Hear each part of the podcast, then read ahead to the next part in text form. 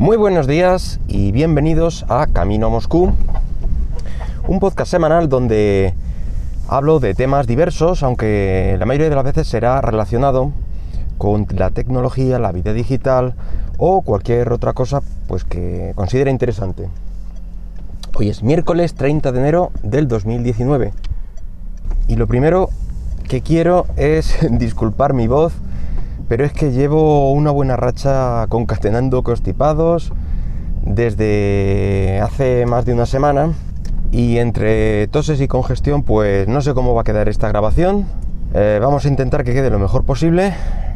Hoy vamos a hablar del smartwatch, pero así en general. Ya sabéis que soy un usuario del Amazfit VIP desde hace más de un año y la mar de contento. Eh, también los que me seguís por Instagram en arroba fjrubiales, veréis que cambio aproximadamente una vez al mes de, Watchface. Si es que hay tanto que probar y tan poco tiempo. Bueno, Watchface, mm, yo lo llamo así porque en el mundillo Android, mm, pues así suele denominarse. En las aplicaciones para realizar este cambio, etcétera.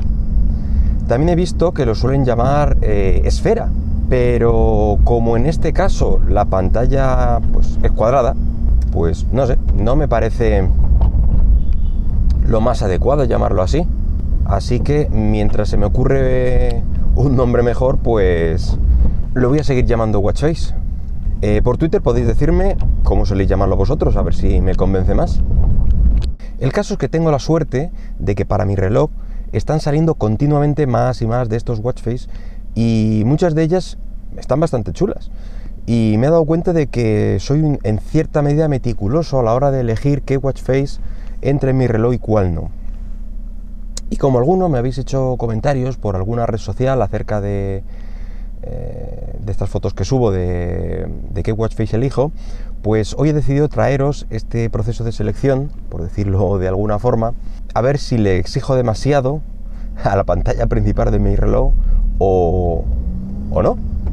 Ya os he hablado en anteriores podcasts del reloj Amazfit VIP, del tipo de pantalla y cómo la tengo configurada.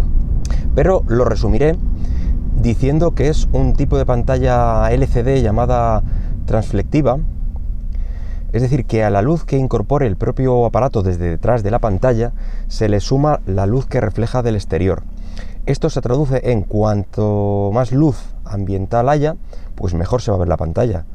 Em, esto para un reloj la verdad es que es genial, ya que la mayor parte del tiempo tienes la luz natural o artificial y raro es el momento en que veo la pantalla completamente oscuras, salvo quizá por la noche en la cama, evidentemente, eh, en cuyo caso pues sí hago uso de, la luz que emite, pero pulsando un botón, ya que tengo eh, deshabilitado el, encendido de la luz con el gesto este de la muñeca, pues para ahorrar bastante batería ya que me di cuenta de que se encendía muchas más veces de las que la necesitaba.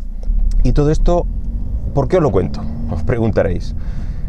Pues porque la elección de watch face la hago principalmente eh, basándome o en función de esta configuración y a sabiendas eh, de mi uso, de la resolución de la pantalla, del contraste que, tiene, eh, y eso me hace decantarme claramente por un diseño o por otro. Así, para ver bien la hora, de un solo vistazo en esta pequeña pantalla, pues voy a elegir un diseño que tenga los números medianos o grandes. Eh, los de la hora, se entiende. El resto de, información pues puede ser un poco secundaria. Después hace falta este contraste con el fondo para ayudar a su visualización. El número en negro sobre un fondo blanco, por ejemplo, se ve bastante bien. Los números blancos sobre la pantalla negra también. Eh, aunque también suelen funcionar eh, los colores rojos, en cambio los amarillos y los azules mm, suelen diluirse un poco más. No, no termino de ver eh, bien números de, con esos colores. Así que intento evitarlos. Em, al igual que los, que los diseños con números demasiado finitos, ya que ocurre lo mismo que la verdad es que suelen estar muy chulos también, quedan bien cuando ves la imagen, pero resulta poco usable. Lo siguiente que me llama la atención es la cantidad de información que tiene disponible directamente en pantalla. Cuanta más mejor, claro. Eh, pero tiene que haber un pequeño equilibrio entre un diseño bonito, que todo sea visible, etc. Creo que por orden de importancia, estos podrían ser los datos que voy buscando.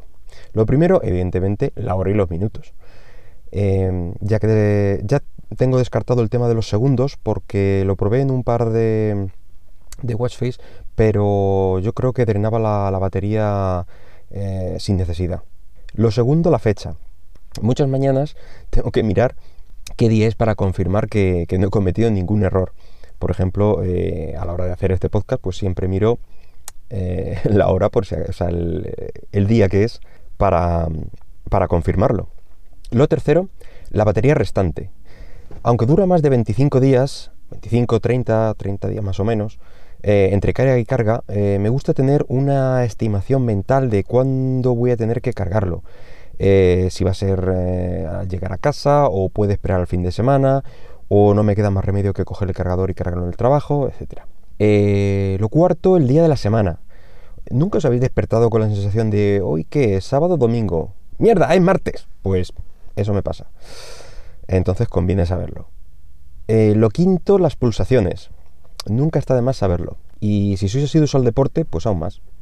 Eh, lo sexto, los pasos que hago directamente, bueno, una pequeña estimación de, lo sedentario que está resultando mi día, y casi siempre suele ser este el caso. Eh, por último, la información climatológica, la temperatura, la actual, los mínimos, máximos, en fin, mm, si queda espacio, bueno, pues que lo incluya, nunca está de más. Pero creo que entre lo, lo que llevo en el widget del móvil Mm, que te, ya, te, da ya una pequeña información del tiempo, que pillas ocasionalmente un telediario por aquí o por allí, suelo enterarme de cómo va a ir la semana aproximadamente, entonces pues tampoco es algo vital. Entonces yo para seleccionar un watch face eh, no hace falta que tenga todos estos puntos, pero bueno, sí la mayoría, eh, y por lo menos los tres o cuatro primeros y a partir de ahí alguno de los seleccionados tendrá eh, o bien todos los puntos eh, siguientes o solo algunos. Ya tiene que ser un diseño realmente impactante para que me salte estas reglas. Bueno, y ahora vamos a tener un pequeño momento hater. Y es que lo que no soporto son los watch face, que para mí quedan descartados automáticamente, son los, eh, los que pierden espacio claramente. Es decir, eh, aquellos que, por ejemplo, muestran la hora y alguna cosita, pero dejan un espacio totalmente inútil para, adornos, imágenes, etcétera, como pueden ser mm, los escudos de, tu equipo de fútbol, la última película de Marvel, que de estos también abundan, la imagen de algún personaje más o menos conocido. La verdad es que para mí esto no, aporta ningún valor tenerlo ahí, ni información, ni nada. Me da la sensación de que resta espacio vital para, para el resto de información, así que quedan descartados. Y es que todo esto hay que tenerlo eh, en cuenta con una pantalla tan pequeña. La cosa es que el smartwatch trabaje para ti, que es para que han sido fabricados. Y bueno, nada más por hoy. El tema ha sido cortito, pero es que la voz no me daba para mucho más. Espero que aún así haya sido de vuestro agrado y si lo deseas puedes dejarme algún comentario por Twitter en arroba camino Moscú. Venga, hasta luego.